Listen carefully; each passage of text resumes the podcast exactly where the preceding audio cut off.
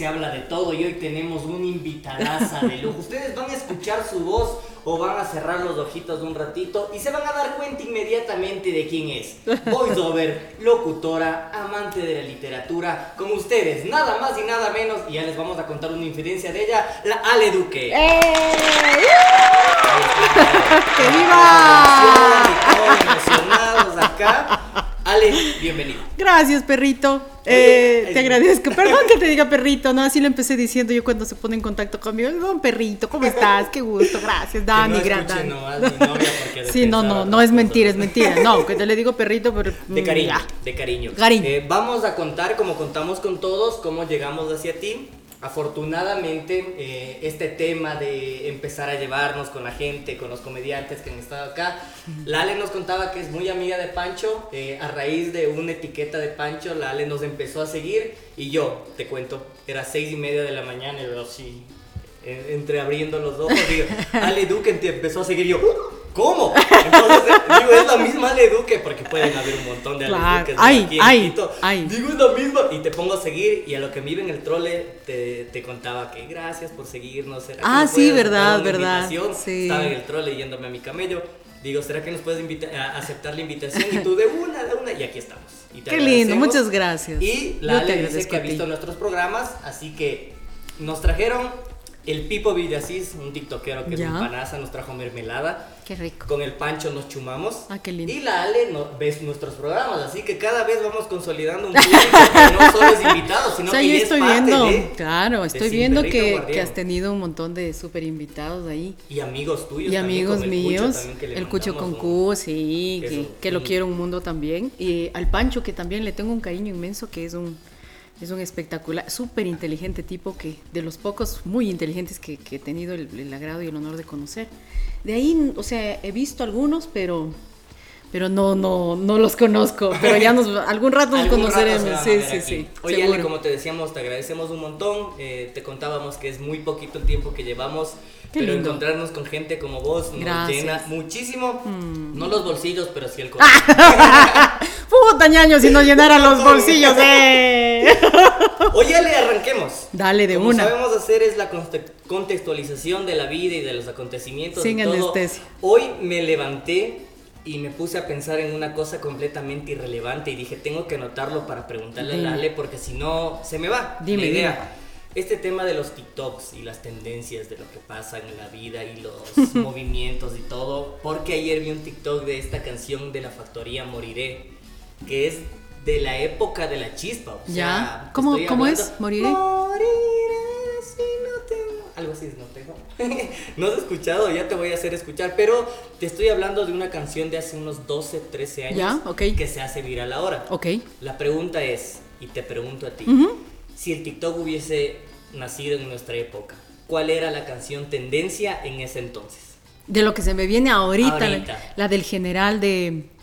Eh, ¿Cómo se llama? De, ¿Rica y apretadita? Sí, la rica y apretadita. Verás que yo hace un tiempo me acordaba con mi mamá. Y yo, eh, ahora está, mm, ha vuelto igual de moda esa del papi, papi, papi, chulo, papi. Yo, ¿qué tendría yo en mi cabeza, loco, en esa edad? Yo me acuerdo que le cantaba a mi papá. papi, papi, papi. Y mi papá solamente se daba la vuelta y se reía. Y jijiji nomás. Yo decía, puta, ¿yo qué tendría en mi cabeza, loco, para cantarle esa canción? ¡Qué vergüenza! Y le decía a mi mamá y mi mamá se reía y decía, Simón, que le cantó esa canción. Y nosotros decimos, ¿no? Como este tema del Bad Bunny, de esas nuevas Ah, no, o canciones. sea- o sea, tienen una letra singular que ya no es de nuestro agrado, pero nosotros cantábamos de El Rica y Apretadita del General, cantábamos... Que no se veía Chulo. mal, ¿cachas? Exacto, para nosotros lo normalizábamos. Yo me acuerdo de esta canción de Pamela, no sé si vos te acuerdas. ¿Qué se Eso, llamaba? Era una chica, se Ama llama Pamela. Pamela. cada- Y nunca... Mi, escuchar eso a mi hijo, le escucho a mi hijo escuchar No. eso, le doy una cachetada. Desde luego. No desde normalizo luego. la violencia, pero No, en pues- esos casos sí. Pero ahí sí, dele su sopapo. O sea, también era muy fuerte la música. So- de ese sí, muchas, muchas canciones muy fuertes que yo pienso que no les dábamos como la, la importancia en ese momento. Ahora tal vez se le da más la importancia a este tipo de cosas porque eh, tenemos un bombardeo de información tan fuerte que va por todos lados. O sea, este es el bombardeo de información más fuerte que tenemos. ¿okay? Por aquí recibes una cantidad de información que en cierto momento las personas no alcanzamos a, des a descodificar. Exacto. Si nosotros que, que, tal vez estamos pasando a una generación, yo digo nosotros como incluyéndote, ¿no? O sea, pero no, yo soy mayor a ti, desde luego, entonces nosotros en mi generación ya eh, descodificamos de otra manera y también tenemos tam ciertos métodos de descodificación que no van a los actuales. Uh -huh. Los niños ahora reciben tanta información, me refiero a niños, chamos, eh, jóvenes, adolescentes, pubertos, todo lo que vos quieras, reciben una cantidad de información que no alcanzan a darle un, un, un concepto, ¿no? A con, y, a, y, a, conceptualizarla también, porque es importante conceptualizar en cierto momento también lo que estoy escuchando, lo que estoy viendo, a ver de dónde viene el origen, un poco a cuestionarte qué es lo que está pasando, uh -huh. o, o, por qué está cantando este tipo esta canción, o por qué Bad Bunny, ya que estábamos hablando del man, por qué Bad Bunny después de cantar una canción estúpidamente ofensiva, al final dice, pero yo respeto a la mujer. ¿Qué tal el ¿Qué tal cabrón, no? ah, o sea, eso nos faltaba decirte. Que sea como decir, decir malas palabras. Así, ah, ñaño, porque palabra. yo soy de una mala palabra. ya que en la radio no te dejan nomás Perdóname, no, las personas que me conocen saben, perdón, pero ¿qué tal el cabrón viene a decir? Yo respeto a la mujer. ¿Qué, ñaño? Tú no te respetas ni a ti. O sea, entonces los chicos empiezan a no, pero Bad Bunny está bien. Yo empecé, yo empecé a ver TikTok, lógicamente, gracias a mis hijas. No es que yo estoy todo el tiempo en redes sociales, yo tengo hijas ya adultas, de uh -huh. hecho, mi hija mayor está por, por, por graduarse ya de abogada, mi, eh, tiene 22 años, mi hija Carolina, mi hija María Alejandra también estudia leyes, también se va a graduar de abogada, pero ella está un poquito menos, está en quinto semestre en, en la Universidad Central. Eh, y ellas son las que me, como que me, me empujan, mami, mira esto, ¿no? ¿Qué, ¿Qué, es eso? Es un TikTok, ¿qué es un TikTok? O sea, a mí es una red social y, y, ahí pues voy enganchándome, voy viendo que me parece re divertido, re interesante también porque no solamente encuentras videos de chistes ahí. Exacto. Encuentras de todo, encuentras, yo soy profe de yoga, entonces encuentras cosas de yoga, de meditación, encuentras cosas de política, encuentras cómo hacer un pastel tipo chino, no sé, o sea, encuentras todo, encuentras todo. Así como en todas las redes sociales Ajá. encuentras de todo. El algoritmo ya te va encaminando a lo que vos Todo, a lo que vos te gusta, Entonces, exactamente, ¿no? Sí, a mí me encantan las salchipapas, por si acaso.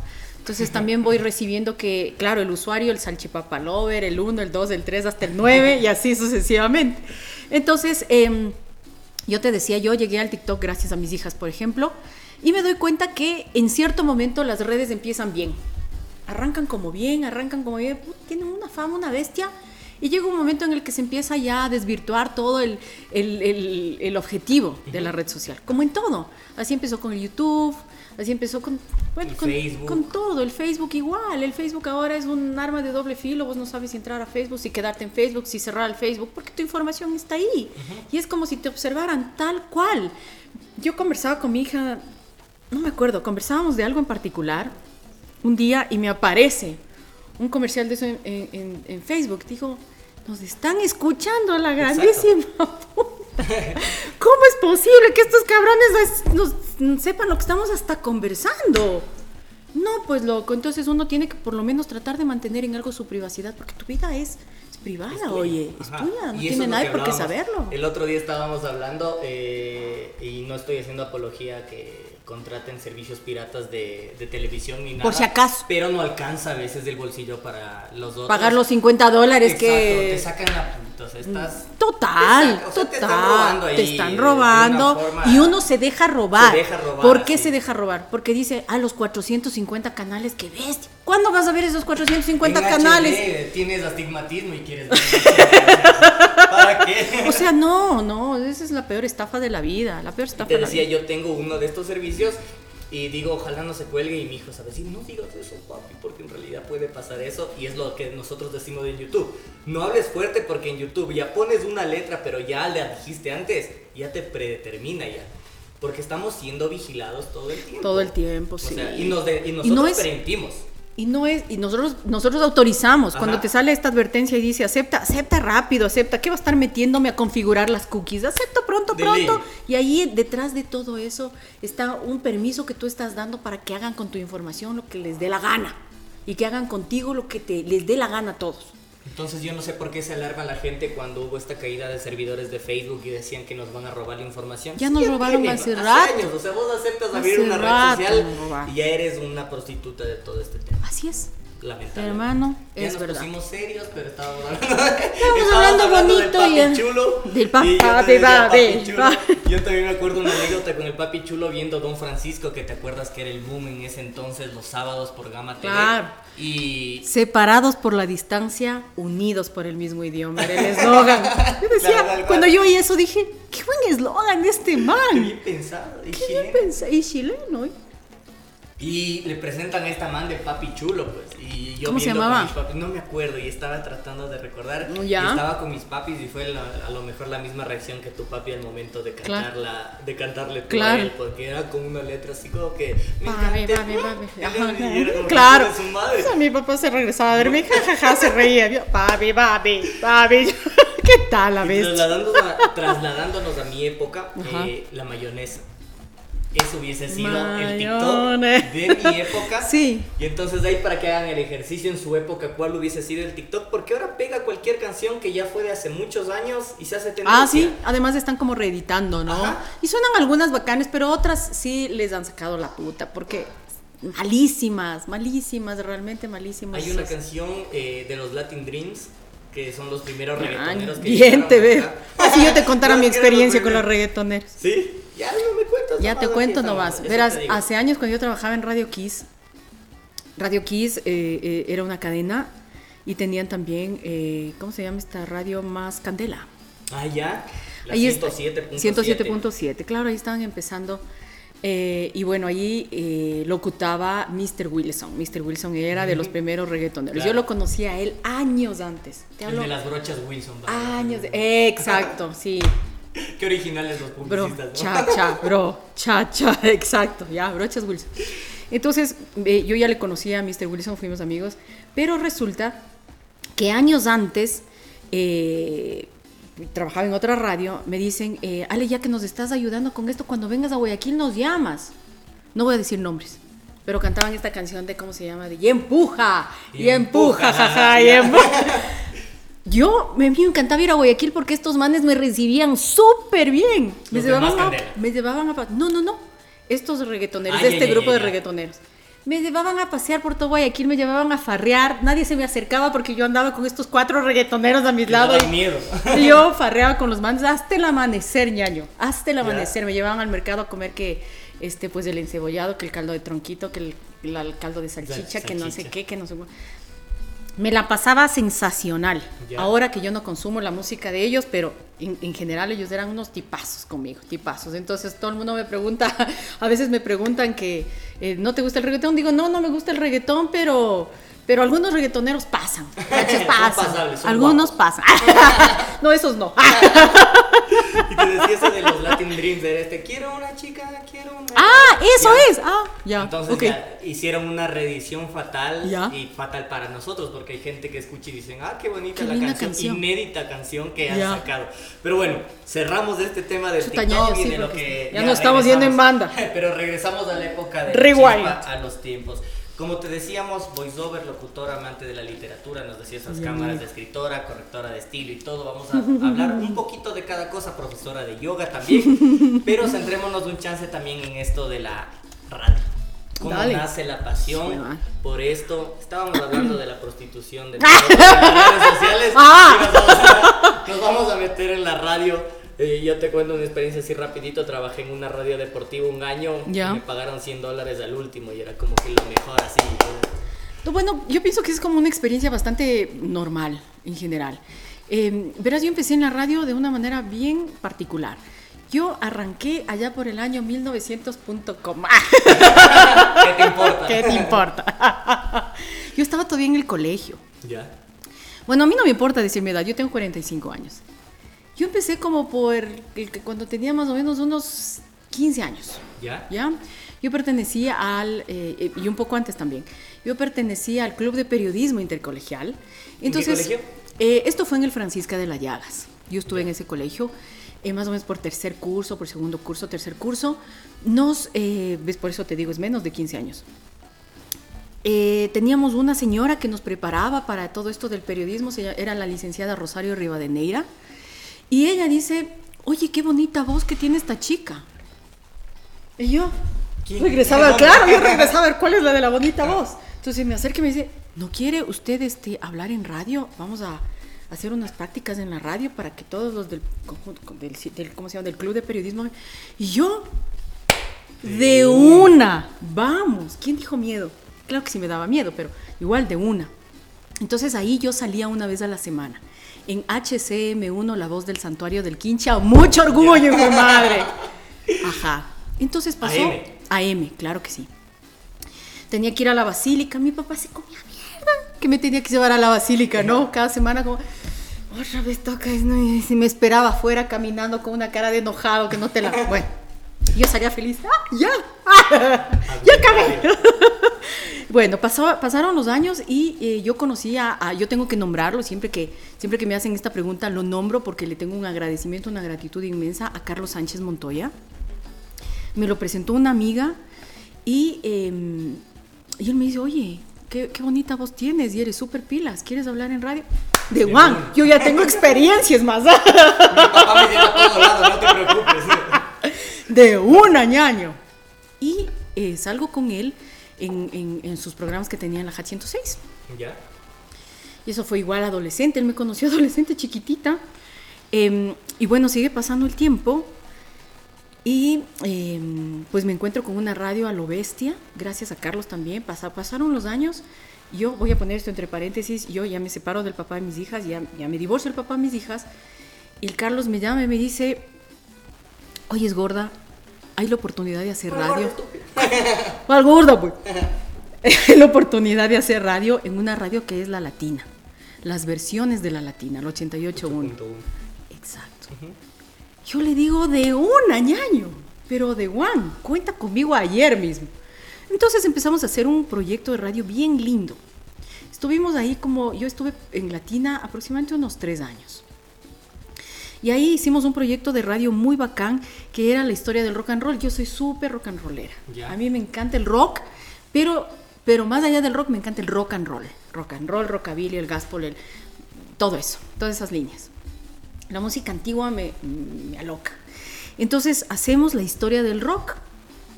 Desde el rock and roll, desde el principio del gospel, pasando por todos los años 50, 60, 70, hasta lo que después se convirtió en el heavy metal, en el- ya nos fuimos a los ritmos más fuertes y demás. Pero fue un, eh, fue un proyecto hermoso eh, que le agradezco un montón al Carlos porque eh, realmente él fue el que me empujó a, dedicarme a la radio y luego quererla tanto que ya dedicarme por completo a esto, ¿no?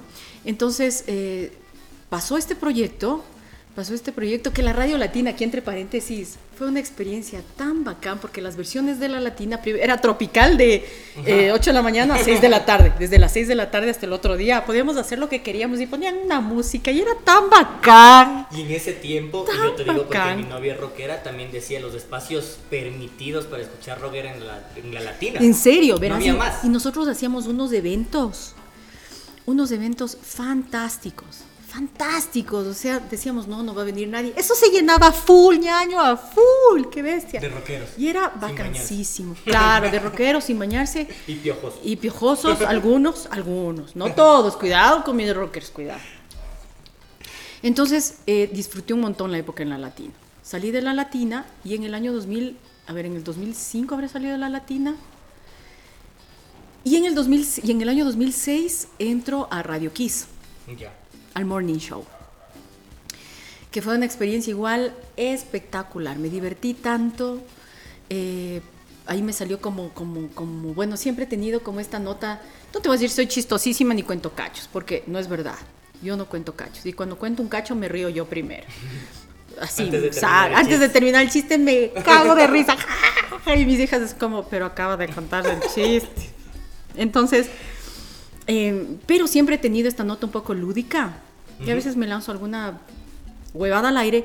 Entonces resulta que eh, el dueño de Radio Kiss, al que le tengo mucho cariño también, se llama Bernardo Nussbaum. Be- Bernardo vive diciendo, esta, le- esta es una loca, decíamos. Esta es una loca. Porque sí, pasaban tantas cosas y yo decía, bueno, me tengo que divertir, ¿no? Además, como mantener este, esta esencia y este espíritu del morning show que era, al principio fue full chistoso, ¿no? Robin Martínez, estaba el chino Saona. Lo- estuvo, al principio, principio estuvo Juan Fernando López con el mijo lindo, con, ay, ¿cómo se llama mi mijo lindo? El Santiago redondo, Naranjo. Santiaguito Naranjo. Y ellos dos eran, pero una bomba. juntos, o sea, eran chistosísimos y todo. Yo dije, yo llego y pongo música así. Entonces, me mandaba dos que tres cositas y, y la gente respondía lindo, respondía lindo y a mí me encantaba. Yo iba y para mí era la catarsis más grande, como siempre ha sido la radio. Ujú. Pues pasaron eh, casi seis años, yo pasé en, en- Radio Kiss, eh, salí de Radio Kiss y fui a JC Radio La Bruja Ya. que también me encantó. Un espacio muy bacán, eh, que de paso, que no creo que lo vea, pero si es que lo veo, un abrazo grande a Ricky Cueva, a, a Chicherete, que, que me enseñó muchas cosas. Aprendí muchísimo en JC. Me encantó también el espacio por esas cosas de la vida. Salí. Y cuando salgo, me dicen, eh, igual fue Carlos Sánchez, me dice, le voy a decir a, a- a- a Lilia, Lilia Yunda, que, que, tú, que tú eres una bestia. Le digo, pero será en esa radio, ñaño. ¿No ves que yo venía de otro corte diferente? Exacto. Yo venía, venía de lanzadiscos y poniendo música anglo a un tema de un talk show donde uno tenía que hablar huevadas. O sea, yo no tenía ningún problema en adaptarme. Pero en un momento sí me asusté target, un ¿no? chat también. Y, y sí me asusté un chance. Pero me dice, pero bueno, Lilia tampoco quería que yo entre porque me decía, no, loca, vos eres como muy aniñada. O sea, no me O sea, conoce sí. la man. O sea, digo, no me conoce mucho la man. Entonces me dice, vos eres como aniñada, vienes de unas radios aniñadas, no, no te va, no va, no te va a ir para nada bien aquí. Pero luego me dice, venga a hacer una prueba a ver qué tal te va. Ya. Hago la prueba. Y ah, debieron haber visto algo que, que Jorge le gustó y me quedé. Tanto así que yo... 2011. Desde el año 2012. 12. No, de 12 sí. Tanto así que yo ya voy nueve años en la radio. Cumplí este noviembre, o estoy cumpliendo este noviembre. ¡Ah! ¿Qué fue para la cumpleañera? que se haga ver el dueño de casa. Entonces, eh, ya son nueve años que estoy en, en- en Canela. Entonces vio algo en mí que, que le gustó, yo me adapté rapidísimo, eh, sin dejar de lado lo que me gusta verdaderamente. Yo soy bien lanzadiscos, a mí me encanta poner música, me encanta lanzar esta, que el otro, que no sé qué, que no sé cuánto. En mis redes a veces hago eso, o bueno, he hecho eso, últimamente no lo he hecho, pero digo, vamos a lanzar un- unas musiquitas, unas complacencias, compañeros, vamos a lanzar la complacencia y entonces empiezo a poner música tan, tan, tan, me piden tan, tan, tan. Entonces, em, me gusta la radio, la radio es, es parte de mí, siempre ha sido parte de mí, pero siempre ha sido esta actividad que está todo el tiempo. Ya. Nunca, nunca he dejado de estar al aire. Estuve fuera del aire cuatro meses cuando me cambié de la bruja a Canela. Y cuando me casé. Cuando me casé ocho años fuera del aire. Y luego volví a los 27 años y Ya. y ya la- ininterrumpido. Sí, llevo Hemos 18 hecho años al aire. Un recorrido de todo lo que ha hecho Lal en radio. En eh, radio. En radio, exactamente, y vamos a hablar de esto. Eh, yo, cuando era pequeño, también. mi Te escuchaba. era- Yo crecí contigo. Autógrafa mi tequila, por favor. Cuidado, cuidado, Lucho. No, eh, hablábamos de- del tema de que mi papi trabajó en Radio Quito. ¿Cómo se llama tu Entonces, eh, Henry, Rod- Henry Rodríguez, perdón. Eh, Henry Rodríguez, yo iba a decir. Y eh, yo siempre crecí con esta idea de ser radio, de hacer un radio y que te paguen por hacer radio. Que es lo normal. Gracias a Dios, sí. Entonces, justamente esto te quería preguntar y por eso hacía este tema de, de lo que te contaba que un año pasé haciendo porque me gustaba y era como que pasantías, nomás de hecho el logo Claro. y todo. ¿Cómo sentar las bases? Porque afortunadamente me imagino que en todas las radios que has tenido, has tenido la oportunidad de, De cobrar. de cobrar y todo, para que la gente en realidad se dé cuenta que es un trabajo jodido. Es un camellazo. Es un camellazo. Pero que tiene que hacerse valer. Claro, O sea, ahorita no camellazo. vamos a ponernos serios un ratito, pero en realidad, o sea, hay gente que se aprovecha de la emoción de alguien de decir, ¿sabes qué? Ya Quiere salir al radio". aire, claro. Ya, ven, ven ya este famoso, que esa es otra situación. No todas las personas que estudian comunicación son locutores de radio. Y no todos los locutores de radio han estudiado comunicación.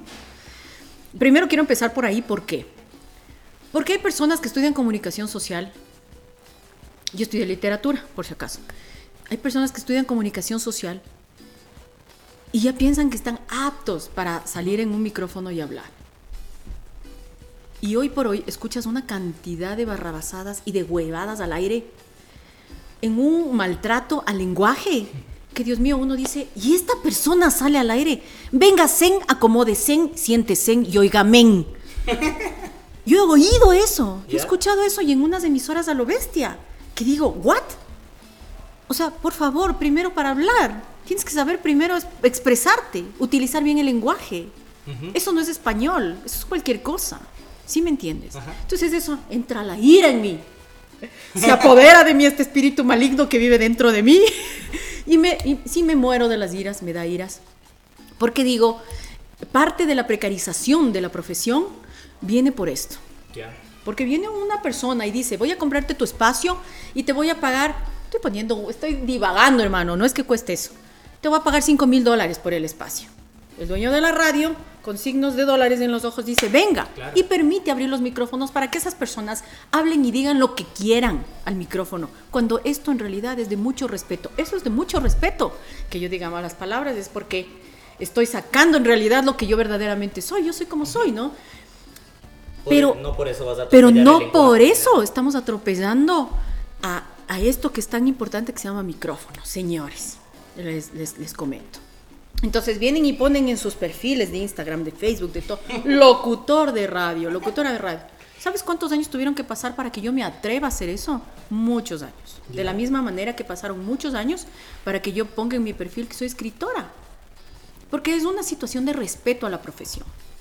Es una situación de respeto, máximo respeto.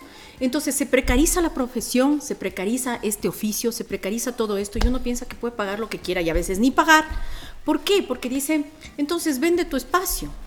Si tan, si tan mucho eres, venga a hacerse el mucho acá en mi radio. Entonces vende tu espacio y de eso ganamos tú y yo un porcentaje para ti, que no me parece mal, al contrario, me parece muy bien. Sin embargo, yo jamás en la vida he trabajado así, jamás. Siempre me han pagado dando gracias a la vida, hermano. Siempre me han pagado. Y esto es un camino. Esto es un camino. Vos no puedes llegar y decir, yo tengo un año en radio, dos años en radio, ya me creo la mamá de Tarzán, la mamá de los pollitos, y dejo detrás un montón de historia, porque detrás de mí hay una historia también. Claro. Detrás de mí hay mentores también. Hay un montón de gente que ha hecho radio, Yuri Carrasco, Nebraska Chiriboga, el mismo Carlos Sánchez Montoya, ¿me entiendes? Un montón de gente que deja un legado, que ya posiblemente no hace radio o sigue haciendo radio, y que uno llega a decir y hacer lo que quiere en la radio, y ellos con justa razón venden sus espacios y los venden muy bien, el Roberto Álvarez Vandenberg, ¿me entiendes? Un montón de gente que viene haciendo un camino para el resto que venimos a, a- a- a- a procurar también en esta profesión, ¿no? Sin embargo, yo sí siento que tiene mucho que ver en todo esto de la precarización, esta, esto que te digo, esto que te hablo. Que, que ahora viene, perdón lo que voy a decir, con todo el respeto, o sea, yo respeto a un montón de gente de esta profesión y respeto a todos mis compañeros que están haciendo radio en este momento, pero viene cualquier cojudo a abrir el micrófono y a decir, venga, sen, acomódesen, y les voy a poner una cancioncita, y ponen la canción, eh, esta súper canción, y ponen cualquier porquería al aire. O, o venden cualquier mensaje al aire, ¿me entiendes? Cualquier mensaje al aire. Chuta, o sea, hay que pensar bien, hay que, hay que, hay que desarrollarlo bien, ¿me entiendes? Yo siempre, yo como yo soy de la vieja escuela, sí, yo soy vieja escuela, pero la vieja escuela es hacer radio bien hecha. Si vos no tienes, yo llevaba escrito antes lo que iba a decir al aire, hasta cómo iba a saludar. Llevaba escrito, ah, ya cumplí esto, ya cumplí lo otro, sí. ¿Por qué? Eso se llama línea editorial, hay que seguir una línea editorial, hay que seguir un guion. ¿Por qué? Porque hay que hacerlo bien. Si vas a hacer algo, hazlo bien. Te cacho. ¿Me entiendes? Incluso los chicos de stand-uperos, yo sé que hacen, por ejemplo, el Pancho Viñache, hace unos guionzazos. Claro, tienen que escribir y estar ahí. Es un máster el man. Eh, Aparte que entre paréntesis el man hace unos guionzazos de todo. Es un tipo inteligentísimo. Porque para hacer reír se necesita mucha inteligencia. Igual, para abrir un micrófono necesitas hacer un guion, abrir el micrófono y hacerlo con mucha inteligencia. Este es un arma. Tienes que saber usar un arma. Vos no sacas una pistola en el mercado y empiezas a disparar a diestra y siniestra. Esto es igual. Tienes que abrir bien el micrófono. para que- no me esté hablando esta man, después se va criticando. Lo que sí voy a hacer es cambiar locutor de mi perfil de Instagram. Ya me sentí mal. me sentí súper. No, no, no. Qué vergüenza, no. No, cáchale que yo en mi perfil sí tengo así como que casi periodista, amante de dice que. No, está perfecto. así. Pero estás Pero- poniendo casi, no estás pe- poniendo periodista con 10.000 años de experiencia. Pero sí, yo me he cuestionado ese tema de decir lo hago, qué vergüenza, no de valer. Pero bueno, continuando con esto y quiero hablar de algo que es muy de nuestra época, Y ahora con el boom de las redes sociales es como que ya nos hemos acercado a que es este tema de la magia de la radio y de la locución. Yo me acuerdo que escuchaba eh, al Ronnie Cachorro, por ejemplo. ah, el Ronnie, un amigo, amigo mío, claro. entonces yo no tenía ni de idea onda cómo cero, era él. de onda cero, exacto, Ronnie. No tenía, y luego estuvo en la. No sé en dónde más estuvo, pero mm, lo, estaba lo conozco a. Ronnie, espectacular. Ay, se me fue, bueno, ya me voy a acordar. Entonces, como espectacular. que cerraba los ojos y decía, no sé quién es él. ¿Y cómo te Y lo me imaginabas? imaginaba, me imaginaba un tipo grande, eh, con esa. No, ñaño. Ah, perdido por ahí. Empezando por grande y ya desde ahí ya no. Y eso es lo que nosotros nos construimos en nuestro imaginario, Claro. que qué es o quién es el que Ajá. está detrás del micrófono. Cacho. Ahora, como te digo, hacemos el podcast, ya nos ven la cara y ya saben quiénes somos. No nos verán mucho la cara, por favor. O en el Instagram y todo, pero en ese entonces, en la magia de la radio, ¿cómo Ajá. tú fuiste creciendo en esto de, de- de Verás, yo siempre he tenido la voz un poco gruesa. Trato a veces de afinarle porque ya es demasiado. decir- de emoción. Ya es demasiado. Mira que yo antes contestaba el teléfono. Nosotros antes hacíamos controles. Yo misma hacía controles que me encanta. Entonces en Kiss estaba yo en estas de, de- dándole al pulpo, Pulp Fiction, ahí así, que entonces contestaba el teléfono, hola Kiss. Señor, por favor, comuníqueme con el... Claro, ya le comunico, pero soy chica. Ay, perdón, señorita. Me pasaba y me ha pasado mucho. ¿Ya? Sí, disculpe, eh, igual en Kiss, no. Disculpe, está el señor Pedrito. Eh, tiene que marcar tal extensión cuando le salga en el. Ah, ya, señor, muchas gracias. Me ha pasado muchas veces, muchas, muchas veces. Porque, lógicamente, no, uno no está acostumbrado a, a escuchar a una mujer con una voz tan grave. Entonces, yo creo que aproveché, en, en- en- mi momento, aproveché eh, esto de la voz grave. Siempre he tenido la voz como muy fuerte, desde muy jovencita. Ya. Entonces todo el mundo se asustaba y me veía. Mm, Que te están gritando. ¿Que por, qué, que por qué hablo con esa voz tan fuerte? ¿Por qué, ¿Por qué tengo la voz tan grave? Entonces dije, de algo tiene que servirme. Hace muchos años, eh, mi madre tenía una, la hija de una amiga de mi madre, ¿no? En esta típica que la mamá te lleva a todo lado y te sienta ahí, siéntese en la sala, mija. Mientras habla con, nos presenta a su hija y su hija tenía una voz casi, casi como de hombre. Y yo me sentí tan identificada, dije, qué bacán. Y ahí fue cuando me dijo, la hija de la ni sé quién trabaja en radio. Dije, yo puedo hacer lo mismo y utilizar mi voz Ya. en lugar, para mi bien, en lugar de que sea para algo malo para mí. A lo largo del tiempo, eh, Mira, antes sin redes sociales era muy fácil, ¿no? Decir que bestia, estás guapísima cuando, cuando llegabas en chancletas y en calentador a hacer programa en la radio. Ahora em, es un poco más complicado porque ahora se abre el streaming, que, que el Facebook Live y todo este tipo de cosas. Pero más que construir una imagen a través de, de cómo sueno, eh, me ha gustado muchísimo que la gente vaya sabiendo que cómo es mi personalidad a través de la radio. Yo sé que es súper complicado, pero mucha gente se da cuenta, ¿no? Y dicen, ah, no, puta, esta man, a pesar de que hace reír, a pesar de que se caga de risa y suena como, como súper escandalosa en la radio cuando se ríe, la man es también súper seria, ¿me entiendes? Y hace otras cosas que no son solamente reírse. De hecho, cuando yo manejé eh, eh, el, Morning Show en Kiss, lo que hacíamos era eh, tener un tema cada día y manejábamos una especie de, aunque tú no creas, consejería al aire, ¿no? ¿Ya? Hay este tema, hoy vamos a hablar, en ese tiempo no se conocía el término tóxico, a una persona determinarle tóxico o tóxica, pero decíamos, vamos a hablar acerca de la dependencia emocional a las relaciones, eh, a las relaciones eh, dañinas para ti. ¿no? Vamos a hablar acerca de este tema. Entonces yo desarrollaba el tema, hablaba y mucha gente decía, oye, yo me siento full identificada, habla de esta cosa, habla de esto otro, habla de lo no sé qué, habla no sé cuánto. Sin dejar la nota lúdica, sin dejar la nota de la música. Vamos a poner esta cancioncita, vamos a poner esto otro, vamos a hacer esto, vamos a... ja, ja, tin, tin, tin, ¿me entiendes? ¿Por qué? Porque a veces las personas lo que necesitan es un montón de información positiva para engancharse con un locutor de radio. Yo te digo, cuando yo, y esto le he dicho al Robert miles de veces, por si acaso, yo hacía deberes con el Roberto Álvarez en Radio Centro, hace años. Uy, Yo hacía los deberes, yo le llamaba por teléfono y eh, participaba en los concursos. Mi hermano y yo hacíamos deberes sentados en un escritorio, los dos, chin, chin, llama a la radio, no, vos, no, yo, ya, bueno, ya, de uno. Y a mí lo que me dejaba eh, lo del Robert era que el man hacía unas preguntas de trivias. Decía, eh, ¿cuánto mide un, octaedro paralelepípedo. Fue puta, nos íbamos a la enciclopedia, a buscar para verla. Tanto, ¿me entiendes? Como que te obligaba un poco a hacer cosas que. A, a ver, este. eh, ¿Cómo dice el dicho? Tan, tan, tan, tan, tan, Llámale a mi papi que nos diga. Y así. ¿me entiendes? O sea. Entonces yo siento que esa es comunicación positiva.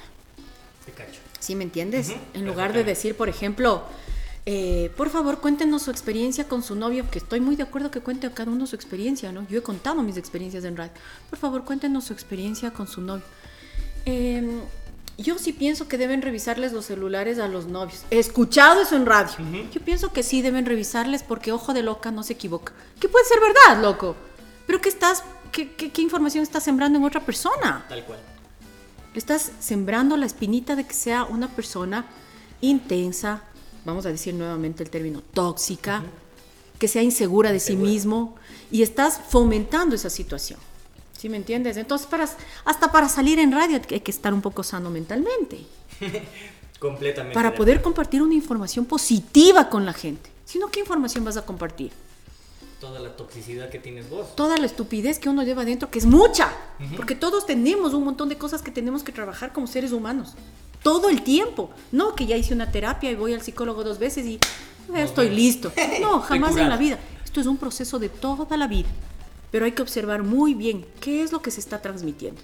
Yo he tratado siempre de transmitir mensajes positivos, alegría, felicidad, jajajaja. Sin llegar a esta positividad tóxica, ¿no? Sin llegar Hablando de tampoco eso, a la positividad tóxica, es tampoco de que todo está bien, todo es hermoso. Que... Para nada, hermano, para nada. A mí me ha pasado muchas cosas muy fuertes. Yo, eh, estando en Canela, eh, pasé esta situación muy fuerte de una enfermedad de, un- de mi hermano mayor. Mi hermano falleció hace cinco años y, y todo el tiempo ir a la radio y reírme mientras mi hermano estaba luchando con un cáncer súper agresivo, para mí fue un desafío fuerte. Ya nos pusimos muy serios, loca. No, ñaña, no, córtelo, córtelo. Yo Tu, te iba a decir tururú. como en la universidad, así recibiendo clases, ¿a qué no me putea? Con la ¿A qué no me inspectora, sí, no. Señor Rodríguez, por favor. No, si desvió su Estamos mirada, muy serios. me y todo. pero.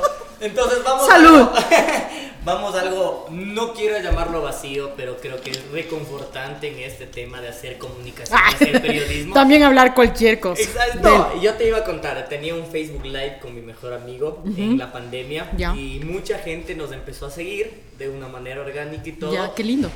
Y nunca me había pasado lo que me pasó la anterior semana y voy a ser eh, infidente porque aquí está la persona, la Tefa, que nos está ayudando ahora con el tema de, la, Linda. de las cámaras y todo. Me dice, ¿y por qué ya no haces del patio el micrófono? Y yo, ¿veías del patio el micrófono? ¿Quién puede ver esa basura de programa? tío? No. Y yo le digo, y me sentí muy bonito, o sea, que alguien haya visto eso. O sea, sí veían, pero nunca me topé con alguien que me diga eso. Entonces, regresando a ti, ¿alguna vez recuerdas la primera vez que alguien dice, yo te escucho en radio? Sí, sabes que hace. eh, la primera vez que me pasó eso fue en Radio Latina, aunque tú no creas. Yo decía, chuta, ¿quién oirá esta radio? Creo que estoy perdiendo un poco el tiempo aquí, de verdad, te decía yo, de verdad te digo, en serio. Chuta, yo creo que estoy perdiendo un poco el tiempo aquí. Entre paréntesis, yo siempre he tenido dos hasta tres trabajos. Siempre la radio ha sido complemento de. Ya. ¿ya? Porque lógicamente la radio, si bien es cierto me han pagado, tampoco es que ha sido, qué bestia, me voy a hacer millonaria con esta, con esta nota, con este oficio, ¿no? No, nada que ver. Entonces, eh, en Radio Latina, nosotros cuando hacíamos los eventos, cuando uno llegaba, tú pues no tienes idea, qué bestia, todo el mundo era, wow, tú eres Alejandra, así. Sí, yo. o sea, pues a mí me choqueaba full, por eso yo trataba de llegar así. O sea, ¿sabes que no soy muy buena yo para eso? ¿No? No, loco, para eso de la fama no soy muy buena. De hecho, soy un poco tímida. Y la gente va a decir, no, esta mano no es tímida para nada. Y tú vas a decir, no, esta mano no es tímida para nada. Nosotros ya tuvimos un, un contacto anterior. Entonces, frescazo, ya me siento como en confianza. ¿Me entiendes? Y hablo contigo, escucho tu voz. Ya nos, Pero en dice- realidad- nos hace llorar también Sí. ahorita. Tururú. Entonces, para mí ya no es tan difícil venir y acercarme y y ya. Pero normalmente sí me cuesta hacer relaciones sociales. Bastantísimo. Entonces, el hecho de que alguien venga y me diga, ¡ah, eres tú! Así como. Me desencaja un poco. Ajá. Sí, sí, soy yo. O sea, así como que tengo un poco de miedo, ¿me entiendes? Así como. Sí, la foto y todo así. Me ha pasado. Yo soy, yo soy feliz cuando me piden fotos.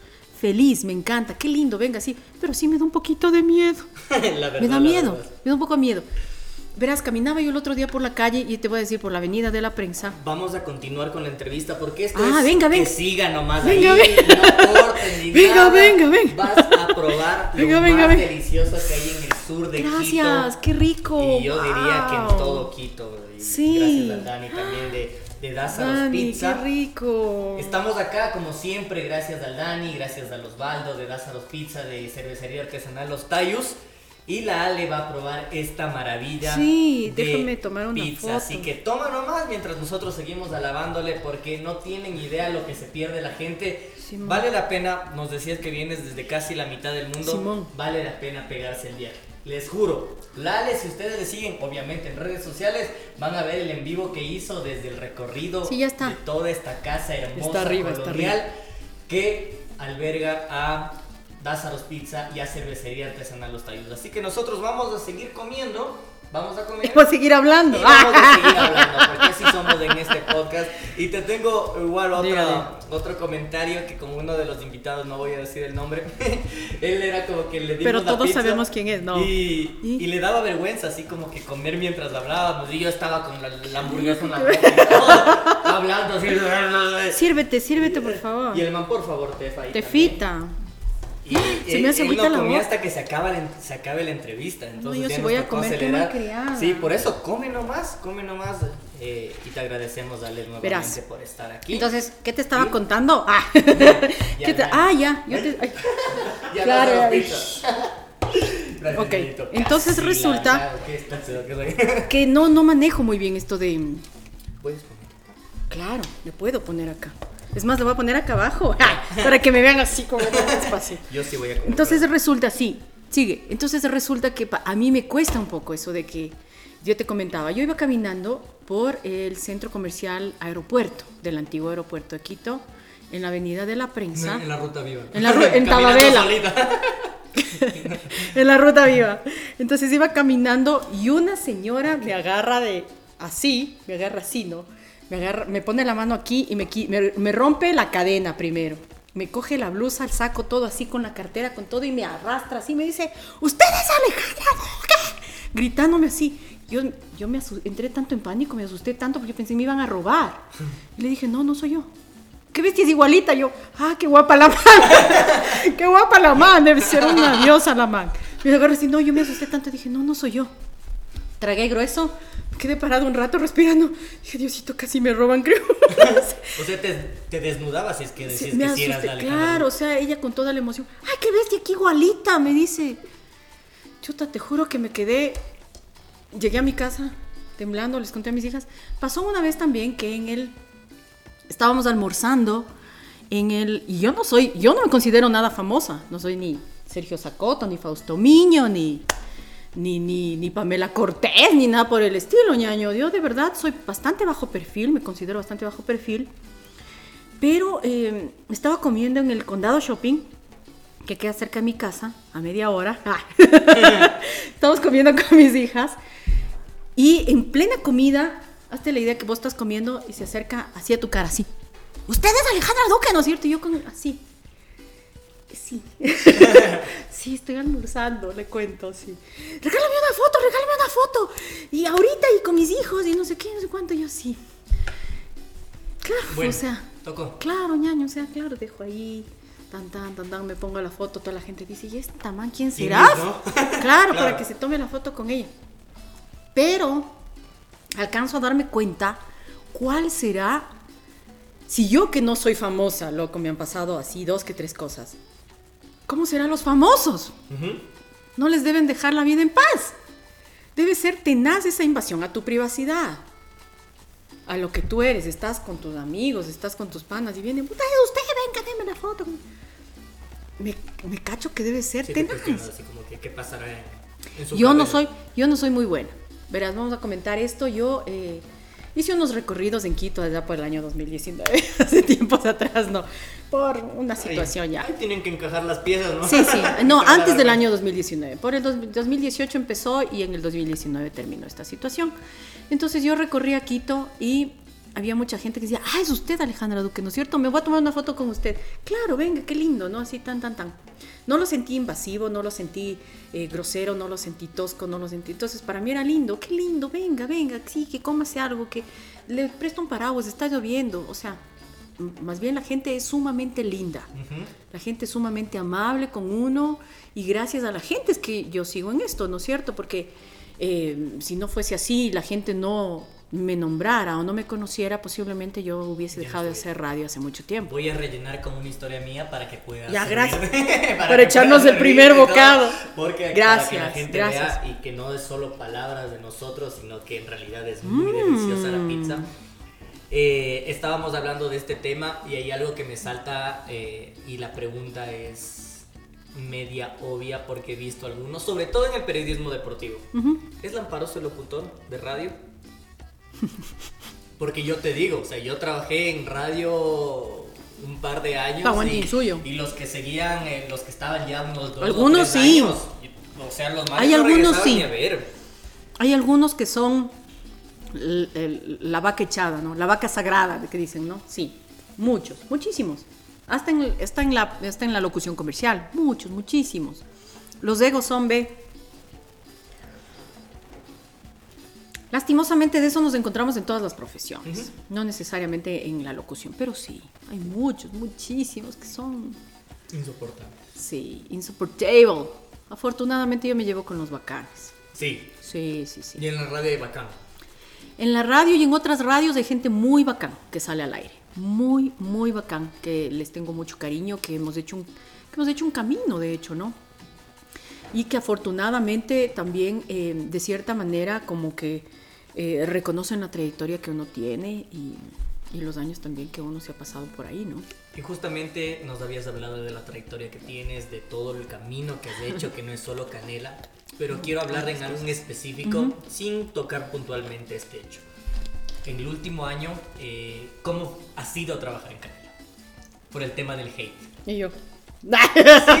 Sin poner nombres ni nada, solo por el tema del hate. Porque comiendo.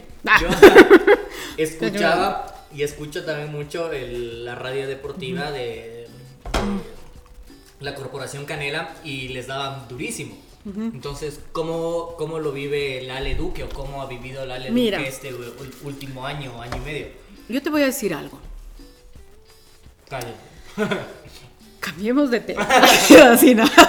no, ha sido bastante bien.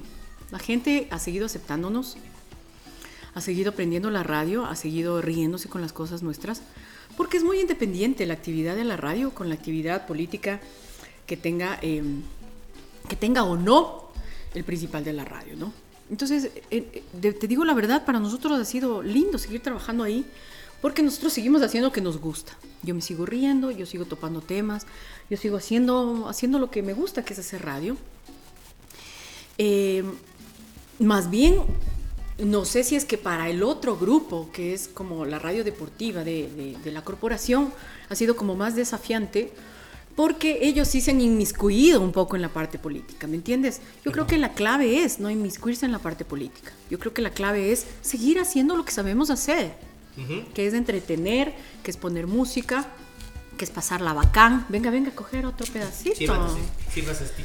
Entonces, ahí estaba por chistoso, ¿viste? Este es mío, no se preocupen. Ya acá está el otro. No pasó nada. ¿Ves? Ahí está. ¿Cómo botas? Botas ensuciando el micrófono. Y... Tanto que me costó mi micro. bueno, Que está lindo, ¿no? Continuábamos.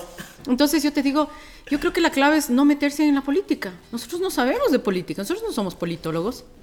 Podremos ser seres, seres políticos, muchas gracias, podremos ser seres políticos por antonomasia, por, porque somos seres humanos, porque, porque así es el ser humano y es político en, todas, en todos los órdenes, ¿no? Sin embargo, nosotros no tenemos por qué hablar, topar esos temas. ¿Para qué? ¿Sí me Claro, entiendes? sí. Cualquier ideal político, cualquier ideología política, cualquier fin político que tenga una persona, tiene que hacerlo de la cabina hacia afuera. Te cacho. Entonces, para mí no ha sido difícil. Yo he tenido, eh, no, no, no he tenido, no he sufrido de hate ni nada de eso, afortunadamente yo no.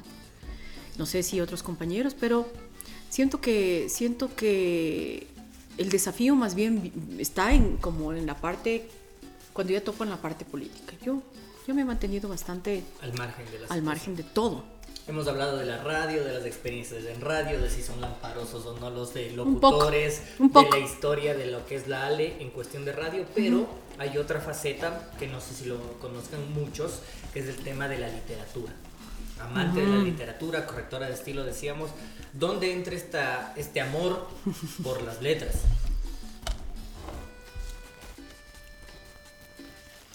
Resulta que el amor por, por la, por la lectura, por los libros y la li- literatura fue desde muy pequeña. Mi papá, mi papá era un tipo muy estricto. Entonces en las vacaciones no era el típico papá que te metía en el, en el curso vacacional. Ligado, hermano. ¿Qué curso vacacional? Ve acá, buen bravaga. ¿Yo? Al final de las vacaciones tienes que darme el resumen de este libro. Como en la escuela que te, da- te daban... Cada día 10 oraciones originales de cada capítulo que leía. O sea, él me enseñó a leer. Eh, literalmente, porque cuando era muy niña, antes de entrar a la escuela, él ya me había enseñado a leer. ¿Ya? Empezando por ahí. Y me enseñó que los libros... eh, que los libros son esta puerta dimensional que te abre a mágicos mundos que realmente calaron mucho en mí en cierta época de mi vida. Yo, eh, por mi carácter un poco así, entre extro- como que quería ser extrovertida, no lo lograba, y como que me guardaba muchas cosas para mí. Sufrí como muchas eh, etapas de depresión, en las que me, lo que me ayudaba era el conocimiento, estudiar, leer cosas, saber cosas, entender el porqué de mi búsqueda espiritual, si tú quieres, ¿ya? Porque yo buscaba algo que no sabía lo que era, pero que en el fondo ya supe lo que fue después de muchos años, ¿no? Entonces, ¿qué, ¿cuál fue el papel importantísimo de los libros y de las letras en general? Fue eso, el conocimiento, enterarme de cosas, saber cosas. Entonces, eh, me encantó, me encantó leer. Yo estudié literatura en la universidad, entonces eh, dije, vamos por ese lado, ¿no? Que es súper como estudiar un poco más la gramática, la morfología, la sintaxis, el este, el otro, el otro. Y yo era la típica que estaba en un examen de mate y decía, está mal escrito más. ¿Ya? ¿Me entiendes? Hipotenuses con H, huevón. ¿Me entiendes? Así. Entonces yo era la que corregía todo eso. Y siempre me gustó corregir textos y todo. Ahora que también he escrito cosas mías propias, he participado en varios concursos literarios. Estuve en el concurso Alfaguara en la otra orilla. Participé en el concurso eh, de la Fundación García Márquez eh, en el 2010 y... No, en 2005. 2005, 2006. Y, y, pues ahí eh, pude eh, publicar una obra mía que se llama El Maestro, que es un ensayo a la obra de García Márquez. Pero vamos a ser súper sinceros y con la palabra que es. Me ahuevo a publicar, hermano, me ahuevo. Ahora, que tampoco, que tampoco el billete ayuda. Y también que la- el mundo editorial aquí en el Ecuador es un monopolio. Un Ya. poco. Entonces hay que tener como los fondos propios uno, como para poder publicarse. Y en este rato, hoy por hoy, no pues, pero voy a poder, o sea, eh, esto de que falta el dinero es sumamente momentáneo. Entonces, em, eso es básicamente como que lo que yo hago. Y siempre, siempre eh, he trabajado como en una editorial, ¿me entiendes? En los últimos dos años no trabajo en editorial, pero hago trabajos freelance de escritura, de, de- me piden textos, me piden correcciones muchas veces y sigo aprendiendo todo el tiempo, porque esto es, es como todo. Sigo haciendo cursos de locución, igual sigo haciendo cursos de narrativa, cursos de, de corrección, porque uno tiene que estar igual en este mundo de la corrección mucho más al día en todo, porque eh, la RAE siempre pues está eh, actualizando cosas, entonces siempre es importante actualizarse uno también para poder hacer bien su trabajo, ¿no? Y dentro de todo lo que es Lale, también es profesora de yoga. Simón, yo me yogo más o menos desde el ¿Desde año, cuándo te yogas? desde el año 2000, 2000, Para los de Spotify estamos comiendo. este es mi año número 13 de yoga, 2008. 2008 más o menos, ajá. Yo llegué al yoga por una búsqueda espiritual tal cual, porque uno puede pensar que es un ejercicio, ¿no? Que te estiras y todo. Que sí, que tiene que ver mucho con las posturas, pero no lo es todo. Entonces yo llegué en un momento de una búsqueda espiritual, yo llegaba, buscaba algo, necesitaba algo que me sacara de un letargo en cierto momento. Para esto te voy a comentar que yo no profeso ningún dogma en particular. No soy atea porque las personas, cuando tú les dices, no tengo ninguna religión, puta, esta man es atea, satánica, cree en el diablo. Encima le gusta el rock, se viste de negro. No, o sea, cachas muchos estigmas. ¿Por qué? Por falta de información. Por eso, por favor, lea. Es, es bien importante leer. Lean, por favor. Entonces, em, en, e- en esta búsqueda de, de tal cual espiritual, yo que necesitaba algo así, me paseo por todas las religiones que te puedes imaginar. Fui católica, muy católica por mi mamá, porque todas las religiones yo me metía de cabeza, ¿me entiendes? Porque decía, si me voy a meter, tengo que practicarla, tengo que... Hasta que llegaba algo que me prohibían, y decía, no, aquí no está Dios, ¿me entiendes? Aquí no está Dios, hermano, aquí no está Dios. Entonces yo fui, fui católica, fui de la iglesia del verbo. Un saludo a todas las religiones, ¿eh? rock you, you rock man. Sí, de verdad, o sea, yo estoy muy de acuerdo si es que ese es su, su deseo. Eh, fui adventista, fui bautista, fui episcopalista, fui metodista en un tiempo, eh, fui eh, hinduista, fui bajay, fui budista, eh, hasta ñaño. No sabes dónde me metí. En la del. No, no, testigo de Jehová. No, la de Misión Imposible, man, de. Ya. Ahí Cienciología, me Cienciología. hasta en la Sí. cienciología me metí. ¿Ya? Y en la cienciología, no es mentira que comen placenta, no, ñaño, no es verdad eso. No comen placenta, comen como todo el mundo, atún, galleta, todo, todo lo que comemos nosotros. Es normal, ¿no? O sea, no, a mí no, al menos nunca me ofrecieron, pero en todo caso, lo que te digo en realidad es que en esta búsqueda espiritual hasta en esa nota me meto, loco. Ya. ¿Cachas? Entonces, ¿qué es lo que pasa? Que yo buscaba algo que me llenara, algo que sea como importante para mí, que, que sea lo que me salve, me saque, me llene, me complete, me... Y entro a hacer yoga por una cosa bien loca. Eh, mi madre, mi madre hace años estudió física mental. Física mental es también, lea, métase y googleé física mental. Aquí hay un instituto de física mental. Y yo le digo, mami, estoy así y la verdad necesito. Me dice, andate a la física mental. Ella todo solucionado con la física mental. Métete a la física mental. Chuta, digo, bueno, veamos a la física mental, a ver cómo nos va. Voy al Instituto de Física Mental y yo, de mala gana, ya me estaba ins- inscribiendo ahí en no sé qué curso, que esto pasan años, que no sé qué, yo, Ya, ya. ya bueno, ya. Cuando en eso se levanta la señora que me estaba inscribiendo y veo pegado atrás un coso que dice yoga. Digo, ¿qué hay yoga? Me dice, sí, yo soy la profe de yoga. Eso quiero yo. ¿Qué es escribiéndome en física mental? pues? De una, pues ñaña, suyo, Está perdiendo el tiempo aquí. Entonces la man me dice, ya de una, ¿cuándo quieres empezar? Yo, ahorita, si es que es posible, o sea, no, no puedo, o sea que mañana empecemos, de una. La primera clase de yoga que yo tuve y fue, y fue como un hachazo en el medio de mis ojos.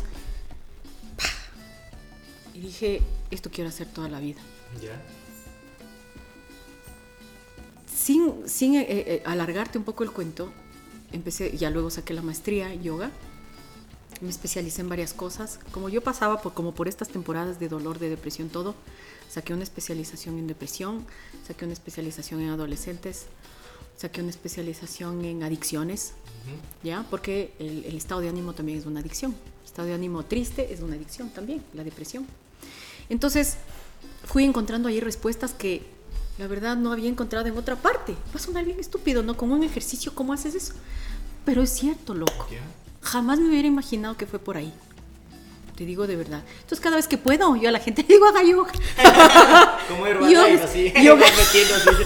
Como los telares, Claro, así. puta, así, Venga ah, el yoga. venga el yoga. Así, ¿no? Inscríbase usted, traiga dos más. de- No, esto no tiene soya, no pasa nada. No pasa nada, esto no tiene soya. No. Oye, Ale, ha sido el episodio más enriquecedor que hemos tenido porque hemos hablado de todo. Nos hemos puesto serios en algunos momentos, pero te queremos agradecer por justamente abrirte acá en este espacio sin censura precisamente. Y antes de cerrar tenemos dos eh, capsulitas más. Ya iremos a cerrar. No, no, pero que falta está. todavía. Falta todavía, así que nuevamente le agradecemos a los chicos de Dazaros Pizza y a los Tayos. Tienen que venir acá. Es hermosísimo. Y encima me queda cerca y yo vengo todos los fines de semana. Lo que no me da el podcast me vengo de gastar aquí mismo. Este es completa la frase, Ale, y dice más o menos así. Tú tienes que decirle en unas dos, tres palabras eh, y completar el enunciado que dice así. Mi niñez fue Hermosa. mi amor platónico es Tom Cruise. el No, no, no. No, no, no. Es Channing Tatum. Channing Tatum. Simón. Lo siento, mi amor. El de comando especial. El de. El de querido Johnny es. Querido John. John. Ajá.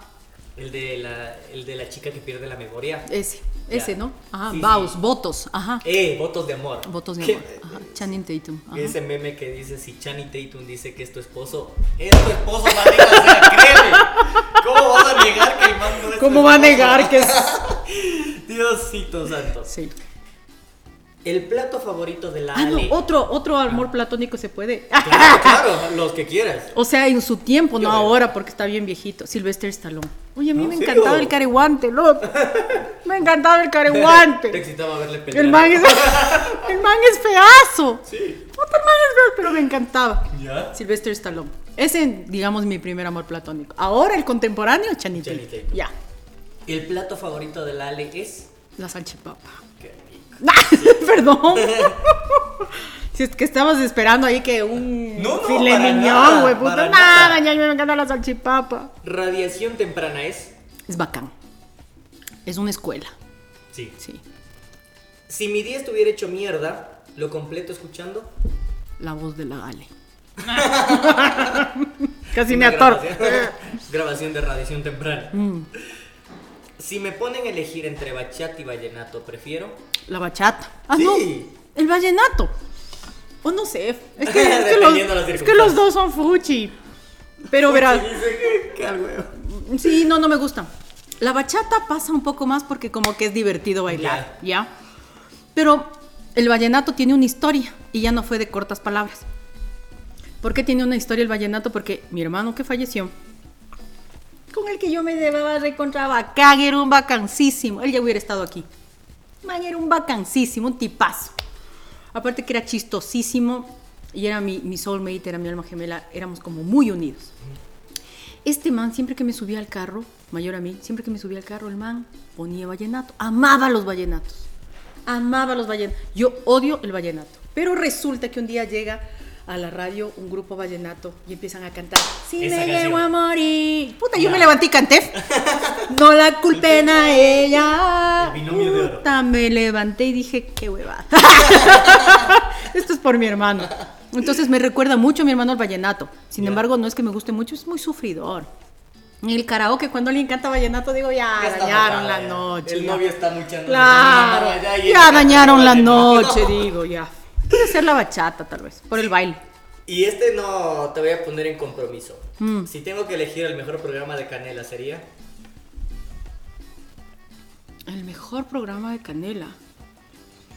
O sea, a mí me gusta mi programa, eh, porque nosotros eh, tenemos esta particularidad de, de acoplarnos bien bonito. Entonces, por ejemplo, eh, bueno, a Patricio Díaz yo le conozco mucho antes de haber, de haber empezado en Canela. Conozco años luz atrás, entonces esta facilidad de poder adaptarme también hizo que, que yo encuentre un lado lúdico que puedo expresar Ya. que en otras radios no puedo expresar. Entonces, eh, a mí me encanta mi programa porque, porque también yo actúo, ¿me entiendes? Si es verdad que aquí me ven así todo y, y loco el asunto, ¿no? Pero en realidad saca de mí una parte que es una actuación, básicamente, que soy un personaje. Aparte, hay un personaje que, que yo hago también en la radio que se llama Yulexi, que es una mona así, full, que digo, filática. Porque, y esto también tiene un paréntesis, perdonarán nomás que me alargue, por favor. El montón de paréntesis. Sí, el montón de paréntesis, porque resulta que en un trabajo, en, un, eh, en una consultoría que hice hace años, en, un, en, una, en la función pública, había una secretaria que era mona. Y todo el mundo me decía, Beli, ya, llega la Chelita, se llama. todo el mundo que ya llega Chelita.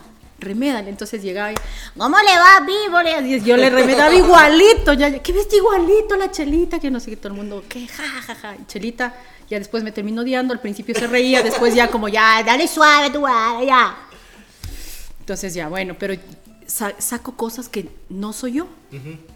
Entonces a mí me gusta mi programa por eso, porque cada uno hace un personaje Ya. y, en, y afuera ya somos otras personas. Pero también me gusta el programa de Afilo de Cama mucho. Tiene unos talentos bien interesantes ahí, ¿no? Está Harold Steven Díaz, que es un talentazo y un tipazo que, que tiene una nota así. eh, eh, por ejemplo, él siempre está feliz, bueno. Ya. Siempre. Y te saluda hermoso, y te abraza, y ¿cómo estás? Qué lindo verte, puta, hermoso. Y él eso lo expresa al aire. Y la, la gente se contagia muchísimo de esa energía, ¿no? Entonces, me gusta mucho también ese programa, A Filo de Campo. Y vamos con las preguntas finales y este es más o menos así. Mm. ¿Le pides una mucha a Bad Bunny o a Camilo? Es que tienes que elegir. Tienes que elegir uno de los dos.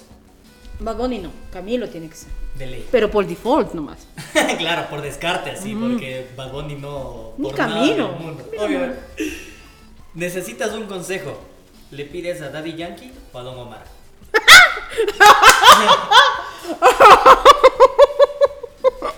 ¡Fue puta!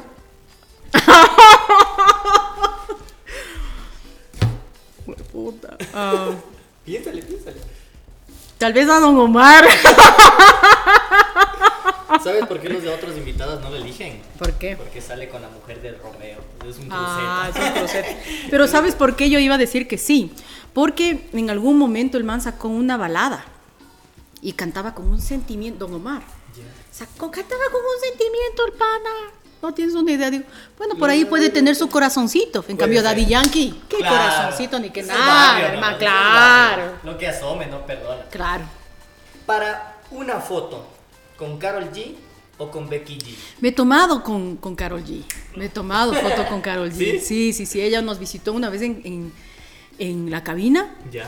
Y aparte que es una mujer guapísima, súper buena gente, ella dijo, ven a la foto. Yo normalmente, vas a ver que yo en mi perfil casi nunca pongo fotos con artistas, por, por este carácter que tengo yo, de yo no tengo el carácter para sacarme y decir, ¿puedes tomar una foto contigo? Debería, para poner en mis redes y, y estar, tal vez ser influencer ya, después de poner cuatro fotos Claro. con reggaetoneros ya de una. Pero ella me dice, ven, tómate una foto conmigo. Yo, claro. Y después fue más famosa de lo que era en ese tiempo, ¿no? Mm, Ajá, ajá. Qué Con. Carol G. Ajá. Si te ponen a elegir entre Chayanne o Ricky Martin. Chayanne. Chayanne, ojo cerrado, porque también tengo una historia con Chayanne. Cuente. Eh, cuando yo trabajaba en JC, eh, hubo un concierto de Chayanne y tuve la fortuna, la fortunísima de, de poder conocerle. ¿Ya? Y es un tipazo. Aparte es de un hermoso, tipa- es un aparte tipazo. que tiene una sonrisa que brilla, ¿me entiendes? Es que hay personas, que las los artistas y los políticos y todas las personas que están como en la palestra, eh, aunque, aunque la gente va a decir, esta madre es loca, ya empezó con sus brujerías, ya empezó con sus huevadas. No. Las personas tenemos un cuerpo áurico, tenemos un cuerpo electromagnético que nos rodea. Y ese cuerpo electromagnético es como un imán. Cuando lo tienes fuerte, fuerte, puta, es cuando una persona entra a un lugar y, y, y todo el mundo es, ¿what? ¿Qué? ¿Quién? Sí. Exacto. Se te chorrean las medias, ñaño. Sí te caché, sí te ca- Eso quiso decir, eso quiso decir. Entonces, eh, este man tiene eso. ¿Ya? Tú le ves a Chayanne y el man tiene un, yo digo, un cuerpo, un cuerpo áurico, yo digo, tiene un aura que... Ay, puta, ¿qué? ¿De qué? Yo me quedé hasta sin habla man. Ah, hola, yo te quería conocer. man, claro, conóceme. Ay, jue mal, claro, me dice, con su sonrisota. Claro, conóceme. Yo, "Ah, Qué hermoso. ya, pues Qué ñaño de una, aquí estoy. claro. No, lindo, a mí me encanta Chayanne. Me Qué encanta, hermoso. me cae súper bien aparte. ¿Cuál fue la última película que viste? Me vi la película esta de Dune, Dune, Duna, que está ahorita en cartelera, que es de un libro. Ajá, que larguísima. Lo que pasa es que yo no tenía, digamos, el background de esta película porque viene de un libro, pero yo no había tocado el libro. Fuimos con, fuimos con mi pareja a ver, a ver esta película, casi nos dormimos, tengo que reconocerlo porque en un rato así como, chuta, ¿cuánto vamos? Dos horas y media, chuta, parecía que ya moríamos, ¿no? No me gustó tanto porque tal vez tengo que enganchar más con el libro, ¿no? Y tengo que enganchar más con la historia previa, digamos así, para que me guste. Pero estuvo aceptable. ¿La serie, película o libro que te marcó? Ay, hijo de madre, son muchas. Eh,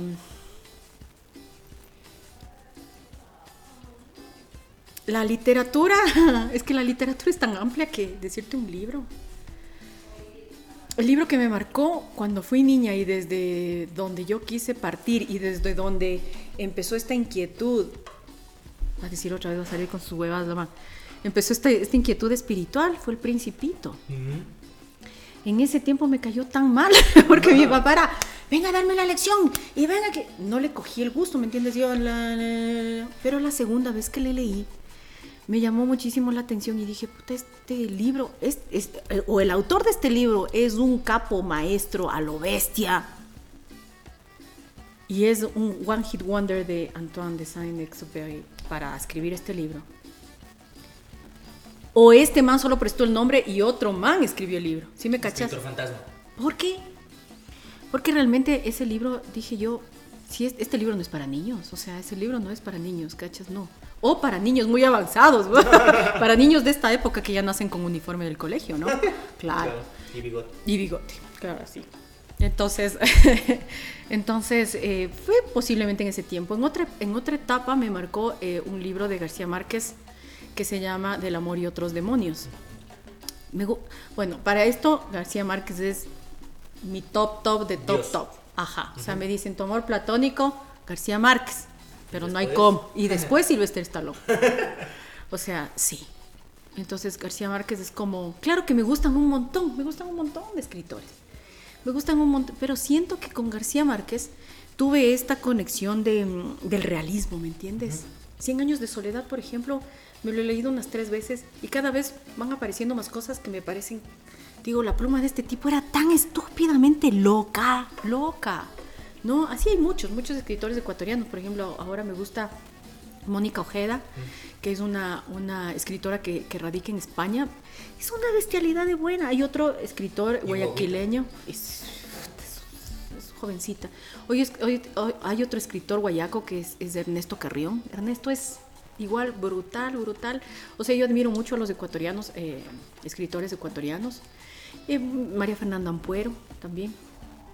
Pero bueno, en general no te puedo decir una obra porque aquí nos quedamos toda la tarde, pero creo que la obra de García Márquez, como él es periodista también, uh -huh. ¿me entiendes? Y escritor, entonces vas a ciertas obras en su in, in, investigación, investigación, periodística. Uh -huh. Así, eso es lo que pasa en Del amor y otros demonios. Por ejemplo, dice, encontramos un cuerpo con el pelo larguísimo y ahí nace la historia de Sierva María de todos los ángeles. Entonces, ese tipo de cosas me gustan. Ya, bacán. Ya, ya. ¿Tu canción? Rápido, apura.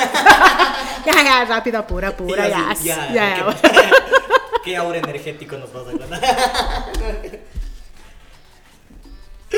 Se está atragantando para los que nos escuchan en Spotify. no se asusten, no le pasa nada.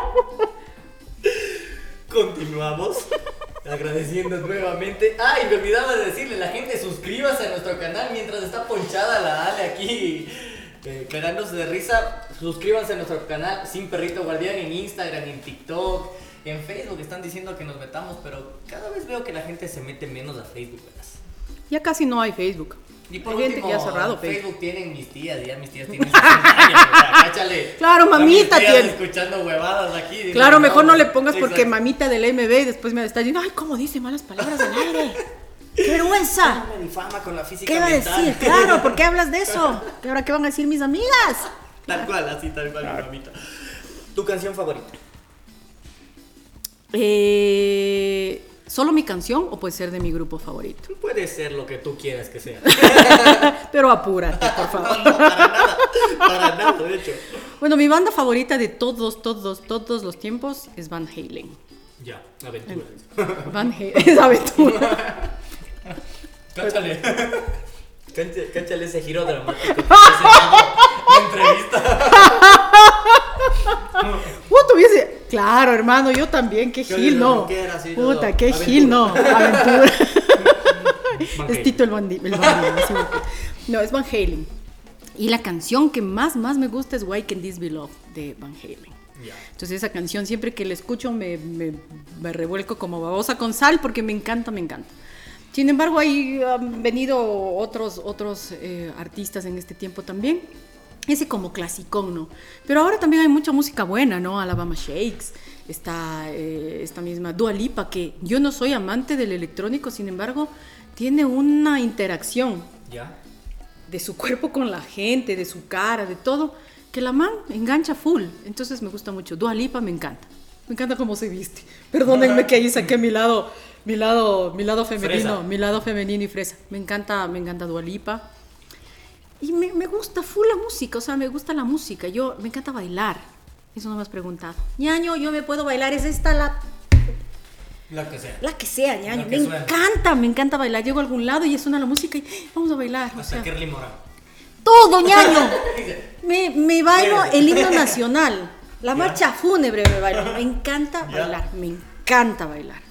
Y por Es eso me encanta la farra. O sea, no es que me encanta ir a chupar, que me encanta. Aquí, en- igual entre paréntesis, yo no bebo, yo soy abstemia. Pero me encanta ir a la farra, ver cómo la gente se divierte, se la goza, baila, que jaja. Y yo estoy baile y baile y baile, la gente piensa, "Puta, esta más está chumadísima. Pero no, así mismo soy. Por si acaso me ven No en alguna parte. trago para ser Jamás, no, nunca, nunca, nunca he necesitado Oye, ¿y sabes qué es nada lo- afuera. lo común de, de todos los, el- lo- los invitados y todo, que nadie te dice algo distinto a lo que es el rock, el metal y todo. Todas las personas que les hemos entrevistado nos dicen lo mismo. ¿Qué dicen qué? Eh, ¿Qué clase de música escuchan? Y todo es de, de este género, exacto. Rock. así. Nadie O sea, me mí- dice, ¿sabes qué? Me gusta los duros de Tabacundo, por ejemplo. Así como que diría... Que los conozco. Sí. Claro, es que ñaño, parte de lo que es ir a Canela fue ese giro dramático que dices vos, de cambiar completamente, ¿no? De entrevistar, no, afortunadamente que he tenido la- el gran honor de entrevistar a un montón de artistas así, internacionales, nacionales, que está Juan, Escabas, ¿me entiendes? Un montón de gente así súper importante, Amaya, eh, Amaya Montero, por ejemplo, eh, Maía de Colombia, o sea, un montón de gente ya. Y Taz llega y yo me topo con una realidad diferente, porque esto es una industria, hermano. Esto es una industria completamente diferente que se consume y se consume a full. Más claro, vos lo que tienes que hacerte es chichero, hermano. De verdad. Entonces llego a conocer un montón de gente. Entonces, que mi agupana de, con, con todo el cariño, ¿no? Le mando un abrazo a Máximo Escaleras, por ejemplo. Es un tipazo que llego a conocer a María de los Ángeles, que eso es igual. Yo ni, yo ni por aquí tenía la idea de que existía esta gente, ¿cachas? Porque yo nunca he consumido esa música. claro. Pero llego y la gente, como va a la radio, y es muy, muy, eh, digamos, recurrente la visita a los artistas eh, populares a la radio, ya vamos haciendo amistad con algunos, ¿no? Entonces eso es bonito porque voy expandiendo mis horizontes y ya me van conociendo también en otro target, ¿no? Claro. Muy diferente al que yo estaba. que manejabas. Claro. Oye, ajá. y hablando de esto, yo tengo una infidencia con este tema de la chicha. Diga. En el programa que yo hacía en la pandemia, le entrevistamos a Gerardo Morán. Mm. Es lo máximo que puede haber. en Le conocemos. Le conozco. Entonces, la idea era de hacerle la entrevista y todo, pero vos me veías solo esta parte del enfoque y yo temblaba así. Y le veía. Y solo le dejaba que hable. Así. Y decía, ¿qué me está pasando, Dios mío? El otro. mundo. Exacto. Puta madre. Como no que me estuviera al mismo universo. Ajá, tal cual, tal cual, así. Mira, todos los artistas, como te digo, aunque vos no me creas, eso, eso es su aura. Vos temblabas porque el man tiene una energía tan fuerte y con Y esa energía llega, llega la gente con esa energía, ¿cachas? Claro, lo conozco a Gerardito, a sus hijas, son unas lindas, sí. Qué chévere. El recuerdo que jamás vas a olvidar. Wow. Eh, Nos ponemos sentimentales. sí. Tu, tururú. El recuerdo más bonito que jamás vas a olvidar. Hijo de madre, verás. Esto sí es una infidencia. ¿Vale? Claro. Decir al aire. Em, el nacimiento de mi primera hija. Mi hija Carolina nació por parto normal. Eh, yo tenía 22 años. Y en el grito, ¿no? "Córtenme la barriga". Yo gritaba esto literalmente. ¡Córtenme la barriga! Gritaba. Ya no podía más del dolor. nace mi hija y te digo la verdad, nunca he vuelto a sentir algo parecido en la vida. Sentí una cosa, o sea, en las figuras literarias vos vas leyendo que sí, que la sublimidad y no sé qué. Ahí vino a mi mente eso y dije, esto debe ser lo sublime que dicen. Porque sí hay obras súper buenas y todo, que este, que son unas obras, ya, pero jamás había sentido eso transformado en una emoción. Ese es el momento más emocionante de mi vida. Nunca más lo volví a sentir. Con mi segunda hija me ponen la inyección Y tu esta. segunda boba viendo así, llorando. O sea, no, pues yo, mi hija María Alejandra sabe, pues yo la amo profundamente, ¿no? Ella, es mi orgullo y mi, y, mi, y mi valor todos los días. Pero eh, con la María Carolina fue esto de, de la desesperación que yo gritaba, por. Le daba contra las paredes, loco. Más de un día en labor de parto. Yo chiquita, loco. Mi papá ya se, se moría, mi papá viéndome ahí. Entonces, nace la María Carolina y es un alivio, pero a la vez es una sensación de... Es que es una alegría indescriptible. No te puedo decir, nunca he vuelto a sentir algo, Algo así. así. Nunca. Gracias por compartir. ¿Cuál sería el consejo que le das a alguien que está empezando en la radio? Que estudie. Lea, por favor. ¿Sabes Otra que vez yo la sí, profesora Alejandra. Sí, por favor, la inspectora. ñaña, ñaña, tienes que leer ñaña, de una. ¿Por qué uno tiene que leer? Porque cuando uno va leyendo, cada vez que lees más y más y más, y ustedes que saben, chicos, que, que, que son comunicadores, Ah, no. así como, Eh, ¿Quién? A mí. hay que leer para mejorar el vocabulario. O sea, dices, no, es que yo no puedo hablar mucho al aire, o tienes que escribir, o hablas cualquier pendejada al aire. Lee para que tu voc- vocabulario se amplíe, para que tengas recursos para poder hablarlos al aire, ¿me entiendes? Lee, lee, lee, lee, lee. Y sobre todo, hazte un curso de locución. ¿Por qué? Porque ahí te enseñan a modular la voz. te a mí no me gustan las voces chillonas, por ejemplo, pero es porque yo tengo la voz muy gruesa. Sin embargo, hay voces chillonas muy bonitas, voces delicadas muy bonitas. Pero todas esas voces delicadas bonitas tienen una escuela. Ya. Todo es... ya. Bueno, entonces todo eso es educación. Ujú. Yo recomiendo que lean. Infórmense. Hablar desde la ignorancia es la peor estupidez que uno puede hacer. No preparé y vamos al aire y no importa, ahí digo cualquier cosa. Eso es lo peor que puede pasar. Para que no estén diciendo, levante zen, coja zen, siente zen y pare zen, por favor lean. Sigan un cursito de locución, que son baratos ahora. Chévere. Ale, antes de despedirnos, no sé si es que las cámaras, los celulares, desde el patio, desde el patio, Sin Perrito Guardián te pueden Mi servir. perrito guardián, antes de irnos. ¿Por qué se llama mi sin perrito Sin guardián? Perrito Guardián es la primera vez que lo decimos al aire. Acá en el sur solemos jugar a los chapas y choros, ya nos preparan para ser ladrones o para ser policías. en el sur no hay otro camino. No sé si jugaste de policías y ladrones. No policías y ladrones, pero me acuerdo que cuando jugábamos con mis hijas, ellas y yo les cuidaba así. No mami, sin perrito guardián me decían. Ya, Por eso me acordé. Es eso. Entonces vos ibas a la cárcel y le ponías al ladrón. Y entonces para poder escaparse no necesitaba estar el perrito guardián ahí. Entonces, Entonces era por ahí. Sin perrito Ajá. guardián, porque aquí hablamos de todo y completamente sin censura. Así que gracias por la pregunta, ya que nadie lo Yo hace. pensé que iba a ser más fuerte el programa, soy sincera. Yo dije, chuta, ya me No, fregué, es me que van a nos preguntar pusimos- cosas es que nos locas. ya medio Claro, como le, como, ya el- mi aura energética ya me- como le preguntaron al, ¿cómo se llama? Al Pancho Viñachi, no sé qué cosas, yo, esa cosa, dije, ojalá no me previne de Santiguando. Es que no, pues yo después ya me daba miedo, me vayas a pegar, no, mejor... eh, no pregunta no. Te podemos ayudar, ¿cómo te puede encontrar la gente? Ay, en qué redes lindo, sociales? gracias. Y, por supuesto que te escuchen en Canela. Muchas gracias. Sí, bueno, estoy en las redes, en, en casi todas. Tengo Twitter, tengo Instagram, tengo Facebook. En Twitter estoy como arroba Aleja Duque R. Estoy en Instagram como Ale Duque R. En Facebook es Alejandra Duque, mi fanpage. Eh, bienvenidos todos, lo que quieran decir, cualquier crítica, sugerencia, súper abierta a la red. Eh, nada de groserías porque ahí los bloqueo, ñaña, de una. Eh, y eh, pues estoy en este momento, de lunes a viernes, en Radio Canela, de lunes a jueves de 8 a 10 y media de la mañana. Y los viernes estoy de 4 a 6 de la tarde. Los viernes tenemos un programa súper bacán con artistas, así que enganchense, enganchense, Engánchense. enganchense para que este, pues vayamos compartiendo experiencias y vayamos ahí conociéndonos. Chévere.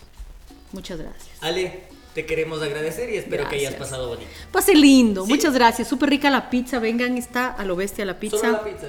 Voy a firmar, voy a firmar en medio de todos estos monstruos de la comedia. Así ahí está, ahí está mi cuchito con Q. Vea, segunda vez que lo nombro. Ahí está mi Pancho Viñachi, ñaño. Eh, y el resto no los conozco, pero de seguro son buenos. Muy bueno, muy bueno.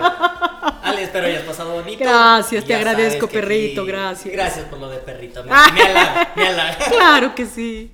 Esto fue Sin Perrito Guardián, el podcast sin censura bajo la producción de Gama Publicidad del Patio al Micrófono, tras las cámaras, la Tefa Morales y desde República Dominicana en la edición El Chili Guzmán. Se despide Dani Rodríguez, hasta la próxima oportunidad.